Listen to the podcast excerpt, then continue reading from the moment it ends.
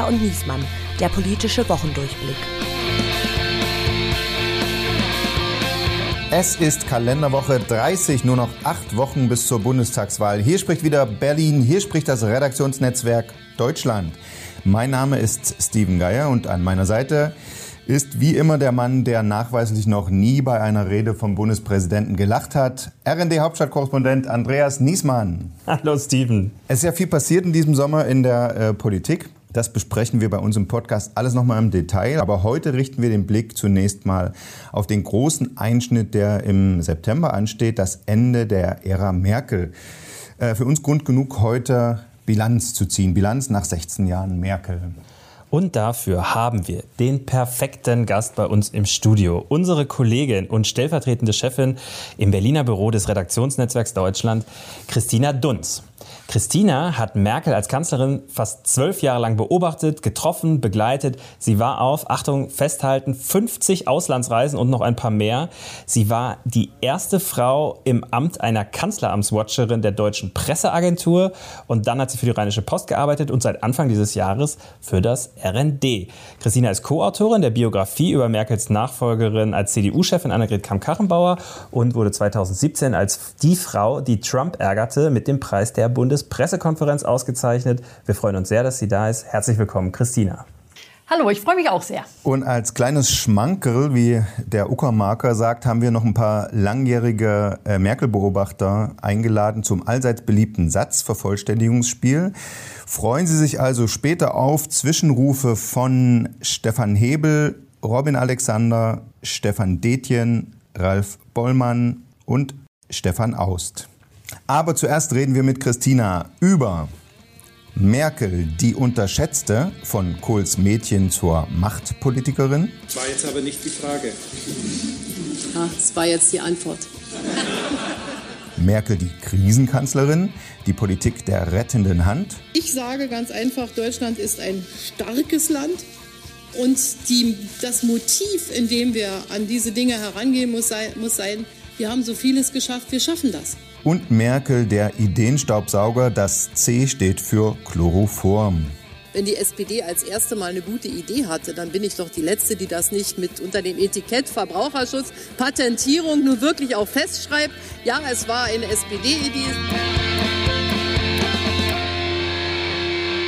Christina, es gibt viele Gründe, äh, warum Angela Merkel zu Beginn ihrer Karriere unterschätzt worden ist. Sie war die erste Frau im Amt, sie war Ossi ist immer unauffällig, vermeintlich uncharismatisch äh, aufgetreten. Aus heutiger Sicht wissen wir, sie hat einen echten Machtinstinkt und auch ein Gefühl für Macht. Aus heutiger Sicht drängt sich da die Frage auf, war dieses Unauffällige und Unaufgeregte vielleicht in Wahrheit äh, etwas, was sie gezielt als Machtmittel eingesetzt hat? Ich glaube, dass in ihrer Karriere einiges zufällig war sie wird nicht alles gleich geplant haben, als äh, die Mauer fiel und äh, die Demokratie über das Land äh, kam auch äh, auf das Gebiet der DDR. Aber man muss sagen, dass sie wirklich jede Chance genutzt hat und dass sie dabei sicherlich äh, strategisch vorgegangen ist. Und so die Anfänge nach dem Mauerfall war ja, dass sie sich orientierte, in welche Partei tritt sie ein. Und bei der SPD hätte sie in so einen Ortsverband eintreten müssen. Und das war ja dann alles ein bisschen umständlich. Und dann ist sie ja zum demokratischen Aufbruch gegangen. Und der ist ja automatisch in die CDU übergegangen. Das ging alles sehr schnell nach der Wende. Und dann kann man doch im Nachhinein sagen, dass es vielleicht kein Zufall war, dass sie bei dem ersten Parteitag der CDU im Oktober 1990 als unbekannte Frau aus dem Osten oder weitgehend unbekannte ein Gespräch äh, mit dem Bundeskanzler und dem Parteivorsitzenden Helmut Kohl suchte. Da würde ich sagen, schwingt schon so etwas mit, dass sie weiß, äh, äh, an wem sie sich orientieren muss und wo sie, wo sie hin will. Und dann ging ja alles unheimlich schnell. Sie wurde dann 91 äh, Familienministerin, alles weitere ist ja bekannt, 94 Umweltministerin und sie hat jedes Mal bei einem neuen Schritt ihre doch ihr Netzwerk und ihre Macht auf äh, eigene Weise äh, ausgebaut und dann auch genutzt, wenn man sich mal daran erinnert, dass sie ja so einem Karrierenetzwerk äh, gegenüberstand wie äh, Männern aus dem Westen im Andenpakt. Da hatte sie überhaupt nichts äh, gegenzusetzen und sie hat dann aber stetig, aber sicher, sehr brutal, finde ich, äh, Leute auch aus dem Weg geräumt und kannte so keine Treue im Sinne von, der hat mal was für mich getan, also Helmut Kohl, der mich in die Bundespolitik und in die Bundesregierung geholt hat. Äh, den kann ich verstoßen, mhm. wenn ich meine, dass äh, die Zeit gekommen ist wie bei der Spendenaffäre. Mhm. Und sie hat ja auch dieses sehr feine Sensorium offenbar für Machtfragen. Also es gibt äh, einen Podcast vom Deutschland von Kollegen Stefan Detjen, ähm, äh, da wurde nochmal über die Anfangszeit ihrer Umweltministerzeit gesprochen und da äh, gab es wohl einen Staatssekretär, der seinerzeit ähm, sehr machtbewusst war und eigentlich so der Meinung war, wer unter mir Minister ist, interessiert mich nicht und der wurde in einem ersten halben Jahr von Merkel direkt mal gefeuert. Ähm, das zeigt ja doch auch, sie hat ja ein sehr sensibles Sensorium für ähm, Menschen, die ihr da gefährlich werden oder die ihre Macht in Frage stellen und dann greift sie auch durch. Ne? Das hat sie sich beibehalten eigentlich bis heute, oder? Das prägt ihre gesamte Karriere und auch ihre Kanzlerschaft und die Vorbereitung ihrer äh, Kanzlerschaft. Und dabei ist immer ein Aspekt bei ihr zu beobachten, dass sie eben durchhalten kann, abwarten kann. Sie muss nicht sofort äh, handeln. Sie denkt äh, strategisch und hat ja bei der Kanzlerkandidatur von Edmund Stoiber 2002 damals zurückgesteckt.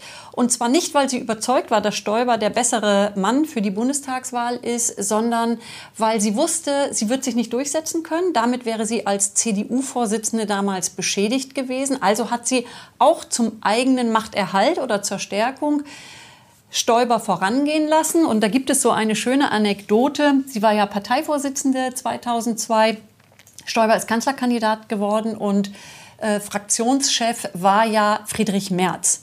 Und nachdem sie also gesagt hat, Stoiber soll Kanzlerkandidat werden, hat, ähm, so ist es überliefert, Friedrich Merz gefragt, ja und was machst du dann eigentlich nach der Wahl? Und äh, da hat sie gesagt, werden wir mal sehen. Und da hatte sie schon längst im Kalkül, äh, dass sie genau das wird, was Friedrich mhm. Merz zu dem Zeitpunkt war, nämlich Fraktionsvorsitzender im Bundestag. Und interessanterweise hat sie das wohl auch mit Stoiber schon so besprochen. Denn als es dann darum ging, das neu zu besetzen, hatte Stoiber Merkel unterstützt und äh, Friedrich Merz äh, war erst mal weg. Ja, und das hat er ja bis heute nicht verwunden. Er ist eigentlich so der Vorsitzende der Selbsthilfegruppe der, der Merkel-Opfer. Es gibt ja ein wunderschönes Zitat von jemandem, der ihm damals, also der wurde ja mit vereinten Kräften dann davon abgehalten, da weiter zu kandidieren. Äh, und da äh, gibt es einen Zeitzeugen, der sagt, wie, wie auf ein störrisches Kalb habe man eingeredet auf ihn, um ihm das klarzumachen, dass es jetzt einfach vorbei ist. Ja, ich ja. glaube, das hat dann noch 20 Jahre angehalten. Wir begrüßen Stefan Detjen, Chefkorrespondent im Hauptstadtbüro des Deutschlandradios, unter anderem Co-Autor des Buches Die Zauberlehrlinge über die Flüchtlingskrise und Co-Autor der neuen Feature- und Podcast-Serie Merkel-Jahre. Jetzt überall, wo es Podcasts gibt.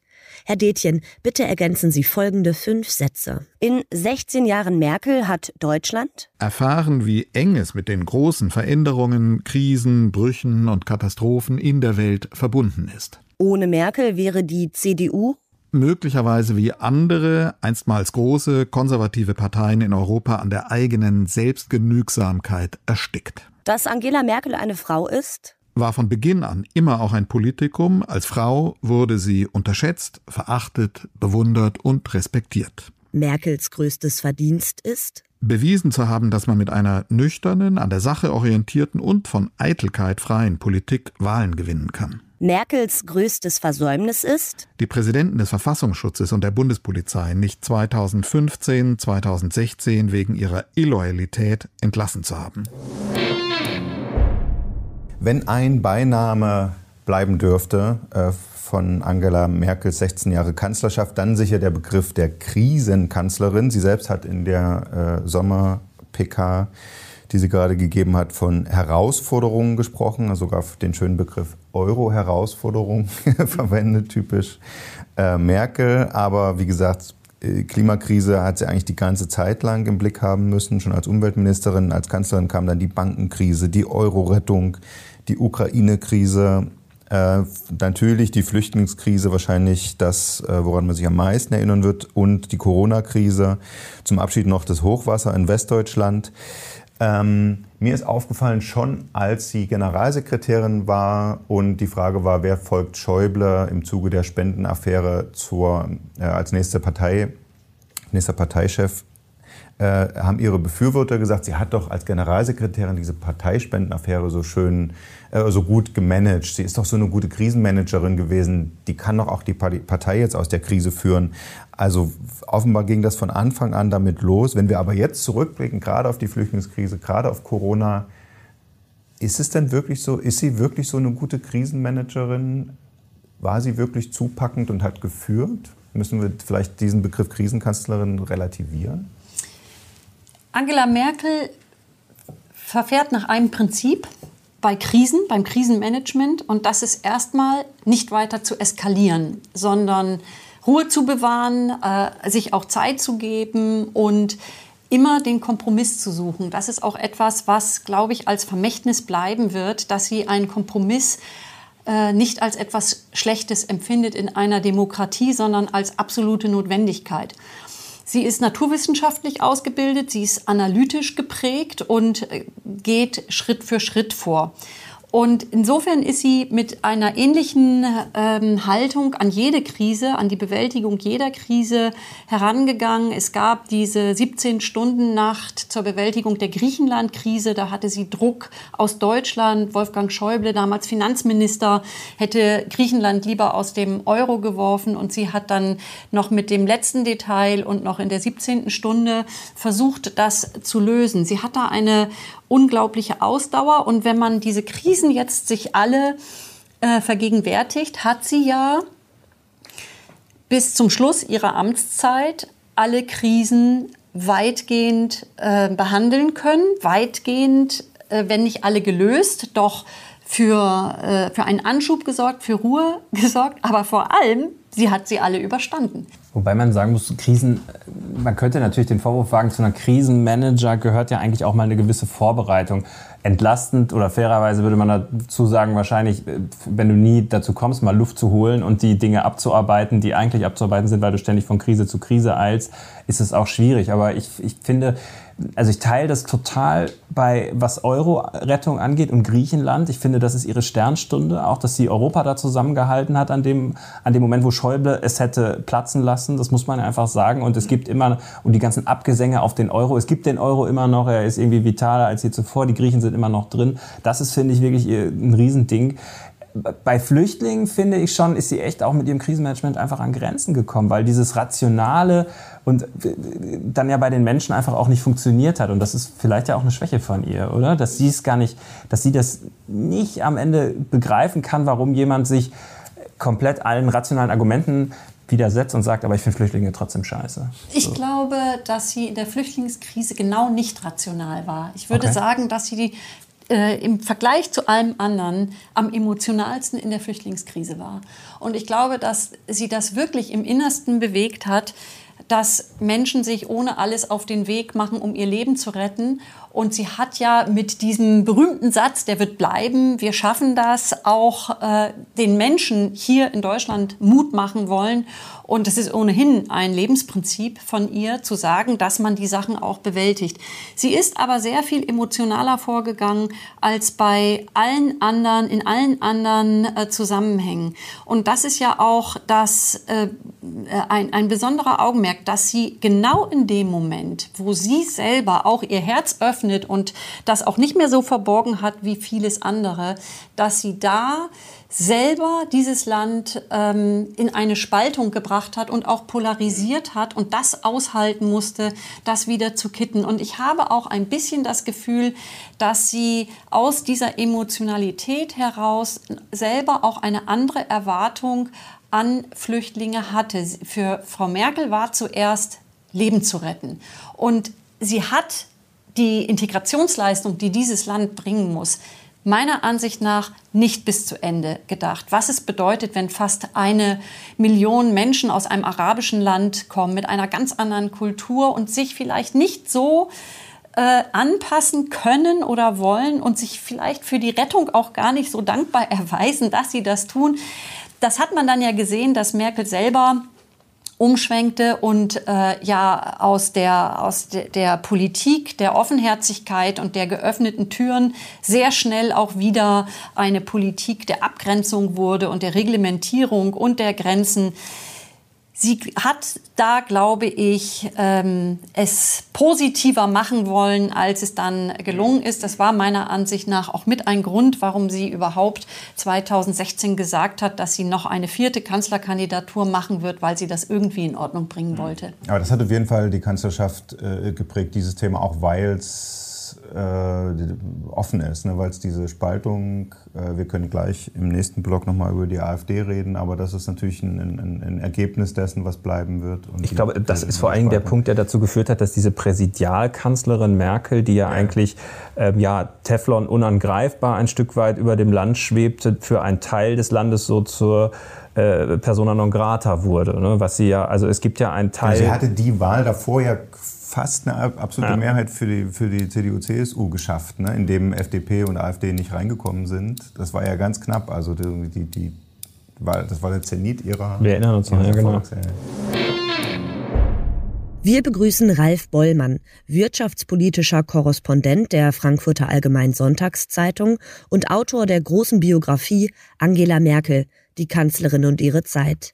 Herr Bollmann, bitte ergänzen Sie folgende fünf Sätze. In 16 Jahren Merkel hat Deutschland viele Krisen ganz gut überstanden. In anderen europäischen Ländern sagt man, wenn Krise ist, steht Deutschland hinterher besser da als zuvor. Für den Zusammenhalt in Europa war das allerdings nicht immer gut. Ohne Merkel wäre die CDU vielleicht gar nicht mehr existent. In vielen westlichen Ländern sind die Mitte-Rechtsparteien nur noch ein Schatten ihrer selbst. In Italien ist die einst mächtige Christdemokratie in einer Spendenaffäre sang- und klanglos untergegangen. Merkel hat die CDU vor diesem Schicksal bewahrt, erst durch den Trennungsbrief von Kohl, dann durch das Erschließen neuer Wählerschichten. Dass Angela Merkel eine Frau ist? Prägt ihren Führungsstil. Sehr rational, nicht so gefühlsbetont wie bei den männlichen Kollegen. Sie hat es geschafft, die Machos einfach ins Leere laufen zu lassen. Manche von denen haben das bis heute nicht verstanden. Merkels größtes Verdienst ist? Dass sie Deutschland sicher durch die großen Krisen geführt hat. Finanzkrise, Euro, Ukraine, Flüchtlinge, um nur die wichtigsten zu nennen, und bei Corona mit ein paar Einschränkungen. In den liberalen Demokratien wird man sich nach dieser Garantin der Stabilität womöglich bald zurücksehen. Merkels größtes Versäumnis ist, dass neben der Krisenbewältigung vieles liegen geblieben ist. Corona und die Flut haben die Versäumnisse schmerzlich bewusst gemacht. In der öffentlichen Verwaltung, im Gesundheitswesen, bei Bildung und Digitalisierung. Äh, und Corona dazu, äh, irgendwie, das, da ist sie vor allen Dingen am Föderalismus äh, gescheitert. Hätte, hätte das so ein zentralistischerer Kanzler besser gemanagt? Sie, hat, sie ist ja unheimlich gut gestartet in die Bewältigung der Corona-Krise mit der TV-Ansprache, wo sie wirklich das Land äh, zusammengehalten hat und den Ernst der Lage gut rübergebracht hat. Und dann ist sie äh, regelrecht verzweifelt an dem hin und Her der Ministerpräsidenten, ähm, den unterschiedlichen Vorgehensweisen und sie mit ihrer wissenschaftlichen Herangehensart zu sagen, es ist eine ganz einfache Berechnung, die Inzidenzen werden steigen und da waren erst noch alle aufgeregt und dann kam es so, dann wurde ein äh, leichter Lockdown gemacht im Versprechen, man kann äh, Weihnachten in der Familie feiern und dann kam der schwere Lockdown. Ja, daran ist sie äh, an diesem Prinzip mit den Ministerpräsidenten Ministerpräsidenten ist sie gescheitert, aber sehr viele Möglichkeiten in einem äh, föderalen Staat als gemeinsame Konferenzen eine gemeinsame Linie festzulegen und dann darauf zu vertrauen, dass sich alle daran halten. Mehr Möglichkeiten hat man nicht. Und wenn dann alles auseinanderfällt, am Tag nach dem Beschluss, dann äh, ist das für jeden äh, Kanzler schwer. Ich glaube nicht, dass es einen zentralistischen Kanzler in so einem ähm, in, in so einer Krise überhaupt geben kann, weil sich natürlich die Ministerpräsidentinnen und Ministerpräsidenten das nicht bieten lassen werden. Das glaube ich auch. Also das war wahrscheinlich wirklich in unserer Verfasstheit unseres Landes nicht anders möglich.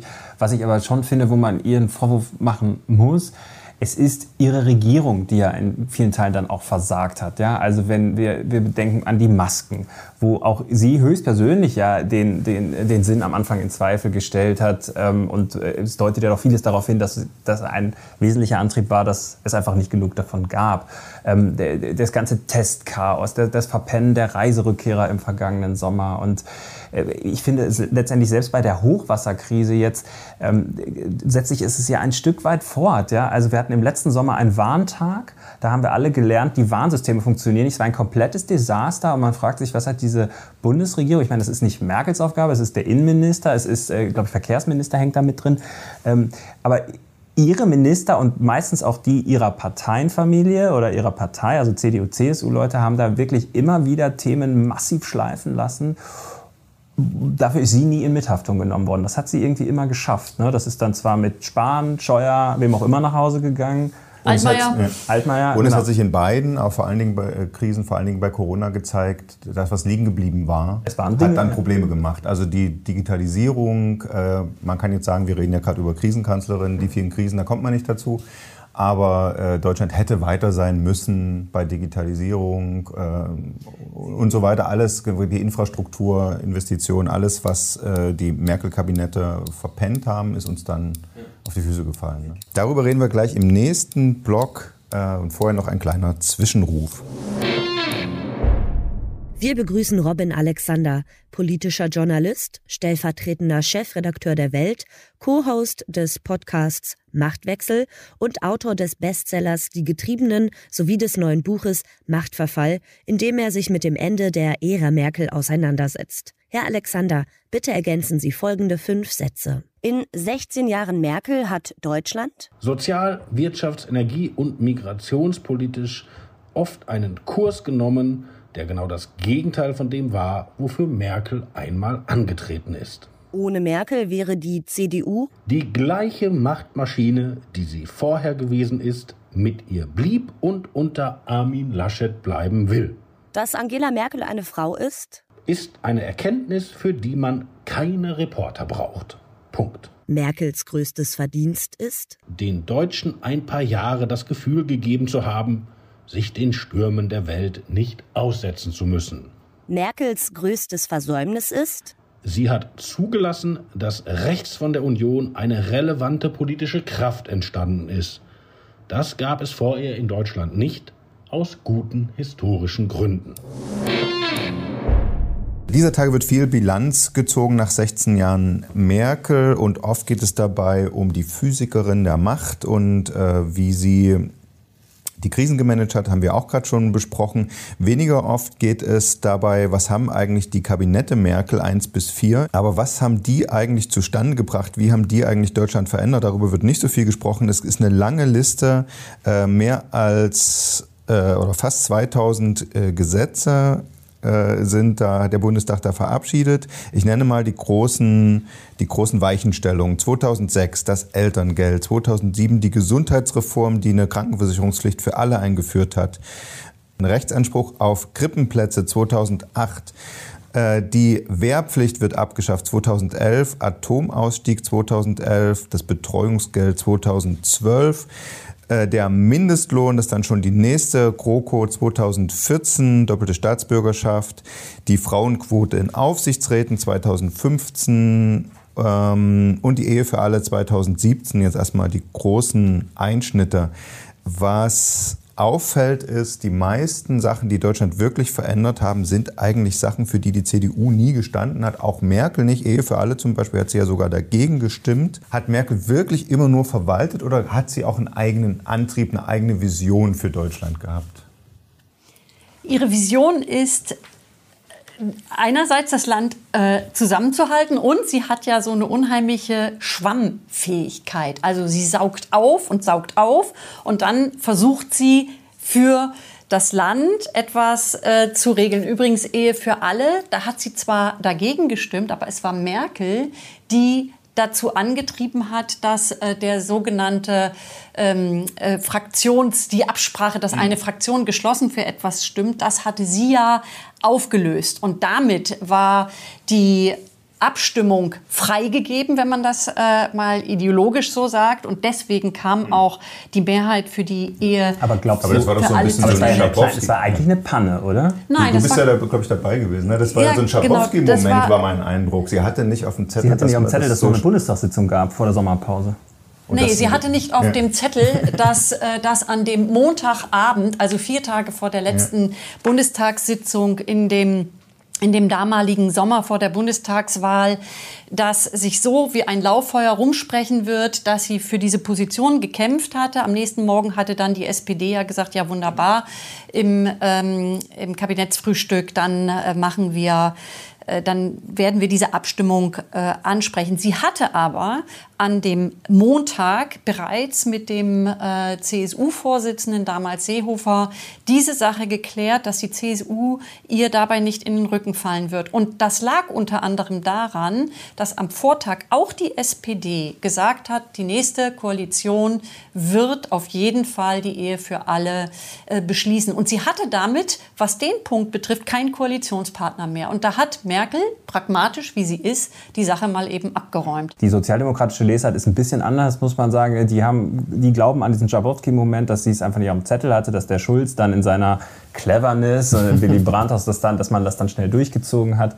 Ähm, aus SPD-Sicht war es so, sie wollte den Punkt irgendwie quasi im Wahlkampf abräumen und äh, in den nächsten Koalitionsvertrag reinschreiben. Und die Sozis hatten sich da so einen schönen Wahlkampfpunkt überlegt, wo sie bei der, in der Community mit hätten punkten können.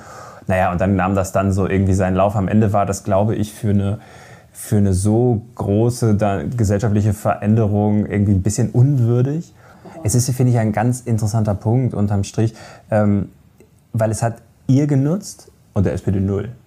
Und das ist ja, und das ist ja was, ja. was man, was wir ganz oft sehen. Ne? Generell das, das Vorgehen. Also es hat ja. sich ja deswegen gelohnt, jetzt mal über diesen Einzelfall zu sprechen, weil du das auch auf den Mindestlohn anwenden kannst. Da hat die genau. SPD ein Thema genau. gehabt und hat, genau. hat mehr gesagt, wir nennen das dann Lohnuntergrenze und gibt es bei uns auch muss jetzt ein SPD-Wähler nicht extra für zur Wahl gehen. Wir machen das so mit. Das ist ja das, was äh, am Stammtisch äh, asymmetrische Demobilisierung genannt wird. Du musst nur zeigen, ich kümmere mich da schon genau. irgendwie drum. Das ist an sich kein gesellschaftlicher Konflikt, für den ihr jetzt extra äh, zur Wahl gehen müsst. Daher auch diese Roger Wilhelmsen hat ja mal gesagt, sie hat das ganze Land chloroformiert.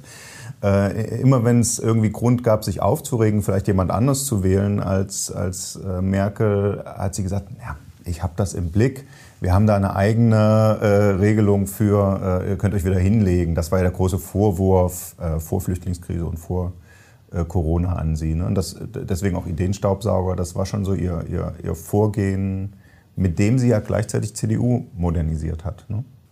Ja, sie hat die CDU so weit in die Mitte gerückt, dass äh, man etwas unterschiedslos äh, zu der ein oder anderen Partei die Union wahrgenommen hat.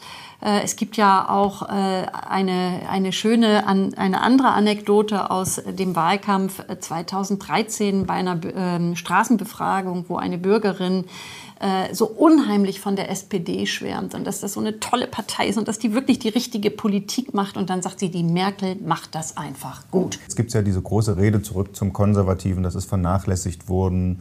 Und äh, Merkel ist schuld daran, dass es jetzt eine, äh, rechts, eine rechte Partei oder eine Partei rechts von der CDU im Bundestag gibt, nämlich die AfD, durch ihre Behauptung, ihre Politik sei alternativlos und das sei sozusagen ihr negatives Vermächtnis. Man muss aber andererseits sagen, wenn Friedrich Merz Kanzler geworden wäre, dann wäre er nicht 16 Jahre, würden wir jetzt nicht über 16 Jahre Merz sprechen, weil meine These jedenfalls, weil sie hätte in der Mitte, er hätte in der Mitte nicht die Wahlen mit einer konservativeren Politik gewonnen, oder?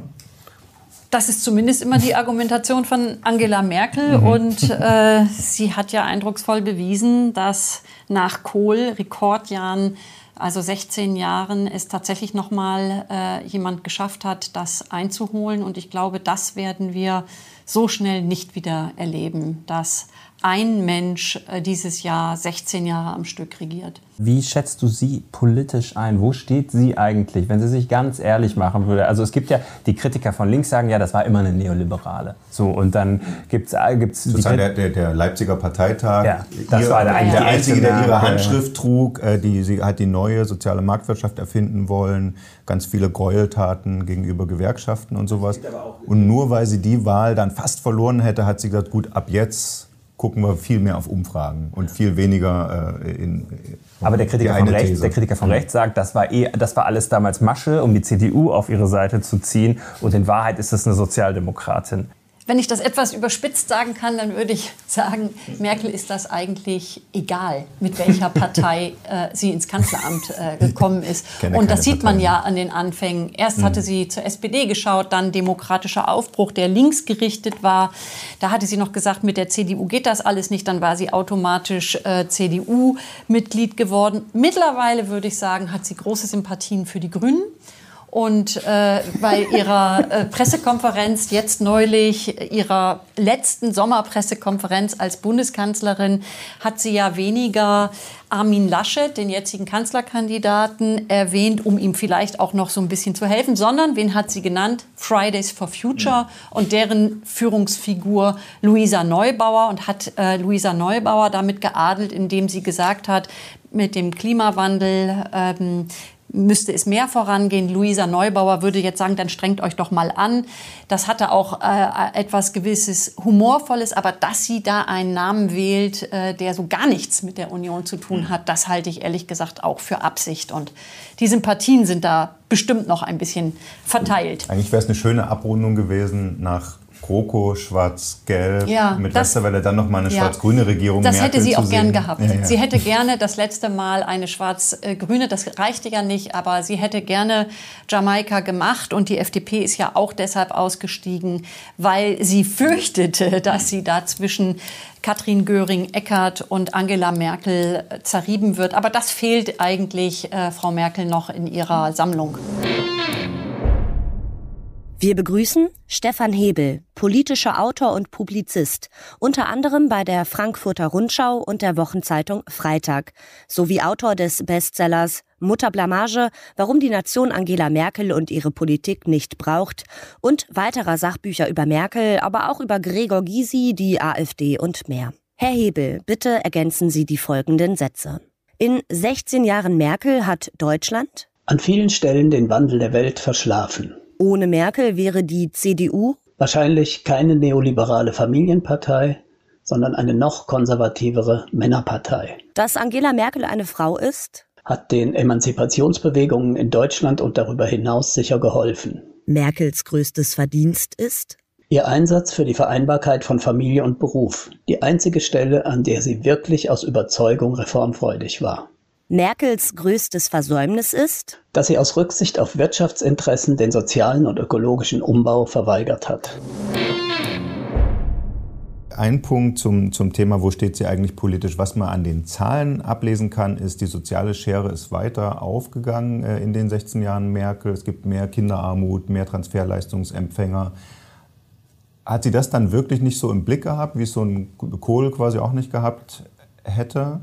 Oder ist das die Politik der kleinen Schritte und sie ist nicht weitergekommen? Ja, sie hat natürlich, das hatten wir besprochen, viel mit Krisen zu tun gehabt, aber natürlich gibt es Versäumnisse und Mängel. Das ist äh, auch natürlich in ihrer Regierung äh, zu sehen. Die Digitalisierung, die allerdings auch sehr viel Länderaufgabe ist, da gibt es diesen Digitalpakt. Schulen, fünf Milliarden sind dafür vom Bund zur Verfügung gestellt worden. Da greift dann wieder der Föderalismus. Es sind erst zwei Milliarden abgerufen. Sie kann auch nicht für alles äh, die Verantwortung übernehmen, aber es kommt ja immer darauf an, welchen Antrieb hat man. Äh, äh ich würde es als ihr, ihre, ihre, ihr größtes Manko würde ich äh, den Klimawandel sehen, weil sie gerade als Wissenschaftlerin sehr genau weiß, äh, wie dramatisch das ist. Sie argumentiert immer, man muss das auch in Parlamenten durchkriegen und da sei sie auch vor Wände gelaufen. Trotzdem würde ich sagen, das wird äh, ein Manko weit über ihre Kanzlerschaft hinaus bleiben, dass man sagen wird, da sind ganz, ganz viele Jahre äh, verschwendet worden. Und wenn man sieht, mit welch einer Macht auch diese Bundesregierung und einem, äh, ein, einer Wucht äh, die Corona-Krise angegangen ist, mit wie viel unfassbaren Milliardensummen, dann hätte ich mir gewünscht, dass diese Thematik einige Jahre vorher für den Klimawandel entdeckt worden wäre.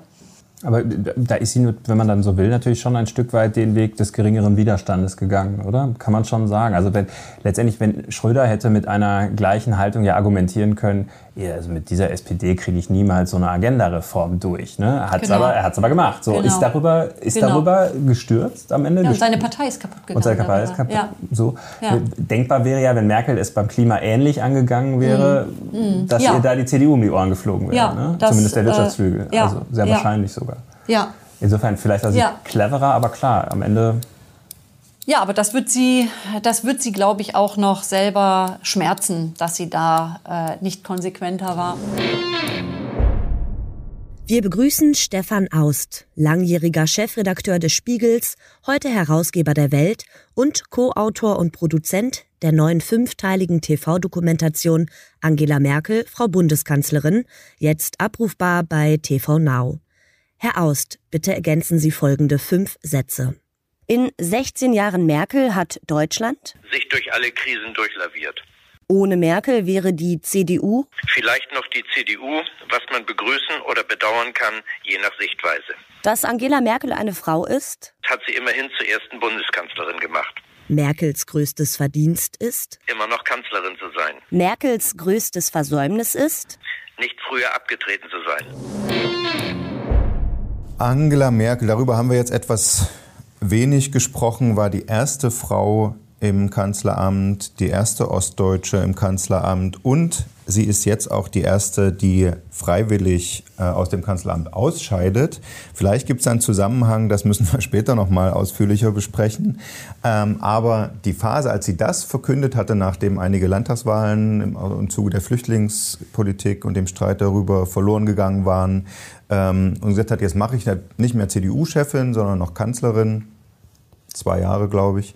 Äh, schön EU-Ratspräsidentschaft, die internationale Bühne, Abschiedstour, äh, keine Nervereien mehr mit CDU und CSU. Da hatten viele den Eindruck, bevor Corona kam, das ist eigentlich das, was ihr wirklich Spaß macht. Ähm, vielleicht sogar, und das wäre jetzt meine, meine Frage an dich, das, weswegen sie in die Politik gegangen ist? Das hat sich über die Jahre entwickelt. Da, also ich würde sagen, sie ist mehr oder weniger äh, zufällig in die Politik gekommen. Sie war zum rechten Zeitpunkt am rechten Ort und hat alle Chancen genutzt, die ihr geboten wurden.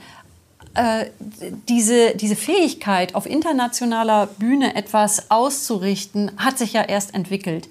Und ja, sie ist eine Frau der Superlative. Alles, was du aufgezählt hast, ist erstmalig oder bisher einmalig. Und dazu gehört auch so die Stirn, die sie den Männern auf der Welt geboten hat. Ähm, als sie die Kanzlerschaft übernommen hatte, ist sie als erstes zu dem damaligen US-Präsidenten Bush gereist und hat gesagt, das Gefangenenlager Guantanamo muss geschlossen werden. Dann ist sie zu Putin gereist und hat gesagt, der Tschetschenienkrieg äh, muss äh, dringend beendet werden. Sie hat den Dalai Lama ins Kanzleramt eingeladen und sie hat gemerkt, dass sie provozieren kann und dass sie eine Haltung zeigen kann und dass sich darüber etwas bewegt. Ein Antrieb, den sie grundsätzlich hat, ist meiner Ansicht nach wirklich in einem Wort zusammenzufassen und das ist Macht. Macht ist ihr Lohn, nicht Geld oder Luxus, das interessiert sie nicht. Aber dass am Ende es so gemacht wird, wie sie sich das vorgestellt hat, das ist ihr, ihr, ihr Einkommen, ihr Gehalt, ihre, ihre Freude, ihre Bestätigung. Deswegen kann sie auch unendlich lange verhandeln. Sie hat ja so hat sie selber mal gesagt, kamelartige Fähigkeiten, also jemand, der Reserven aufgebaut hat und dann sehr lange davon äh, zehren kann. Sie hat eine unfassbare Kondition, sie war selten krank, wenn hat man es nicht mitgekriegt.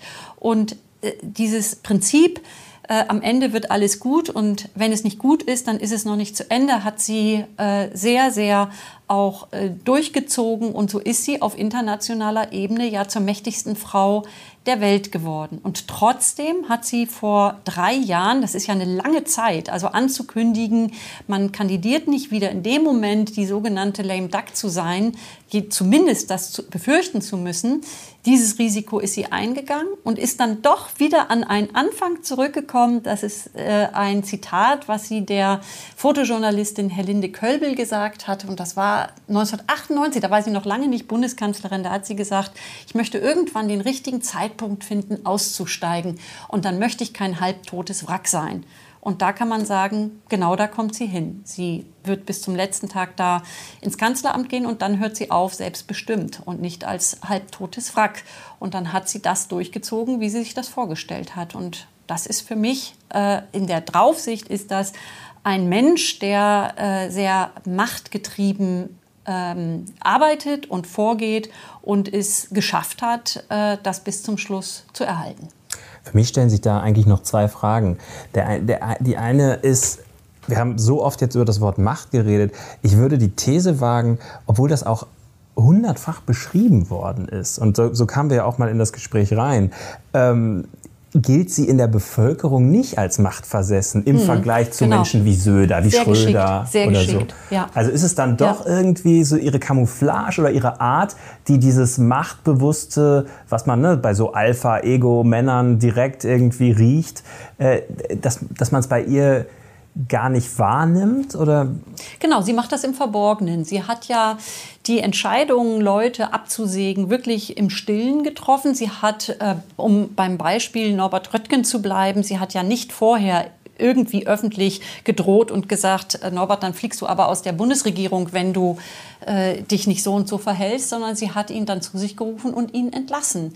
Äh, so hat sie, äh, oder sie konnte eben lange durchhalten, ohne Leute hochkommen zu lassen. Und sie hat diese, diese harte Konfrontation, die man von so offensichtlichen Machtmenschen wie äh, Stoiber und Söder kennt, hat sie ja nie gemacht. Sie hat aus lauter Bedenken, dass ihr das ganz schnell auf die Füße fällt, wenn sie mal ein Machtwort spricht oder Basta sagt oder so, hat sie ja immer so unglaublich verschwurbelte Sätze äh, gesagt und ist damit trotzdem ans Ziel gekommen. Aber äh, im Inneren ist das der, das, was sie ausmacht und was sie so lange an oberster Stelle gehalten hat. Hm. Und jetzt die letzte Frage, die sich da eigentlich zwangsläufig anschließt. Wenn jetzt eine Person wie Merkel 31 Jahre lang Macht hatte, ähm, in Regierungsverantwortung als Ministerin ab 1990, ist ja die Frage, was passiert mit diesem Menschen Angela Merkel in dem Moment, wo die Macht nicht nur ein bisschen, sondern komplett ja. weg ist. Sie hat mal gesagt, äh, 2018, als sie gefragt wurde, warum sie keine fünfte äh, Amtszeit anstrebt, hat sie gesagt, äh, das ist so eine Art Menschenrecht. Sie habe auch ein Recht auf äh, Freizeit und mhm. Freiheit und dann ist sie 67 und sie hat viele Vorstellungen noch, was sie alles nicht machen konnte wegen der 31 Jahre in der Politik, also durch Kalifornien zu reisen. Dann hat sie gesagt, sie würde gern Französisch lernen. Äh, es gibt so Spekulationen, ob sie vielleicht irgendeine Gastprofessur annimmt, ob sie ein Buch aus ihrer Sicht über die Flüchtlingskrise schreibt. Ich glaube, das ist ein Mensch, der noch ganz viel ähm, äh, im Kopf hat und für sich selber machen möchte. Allerdings kann ich mir nicht vorstellen, dass man aus so einem Amt gehen kann, ohne professionell beim Abtrainieren beraten mhm. zu werden. Weil äh, sie hat zwar gesagt, sie will sich erstmal ausschlafen und dann denkt sie darüber nach und ihr wird schon was einfallen. Trotzdem glaube ich, dass unweigerlich ein großes Loch kommen wird, in das man fällt.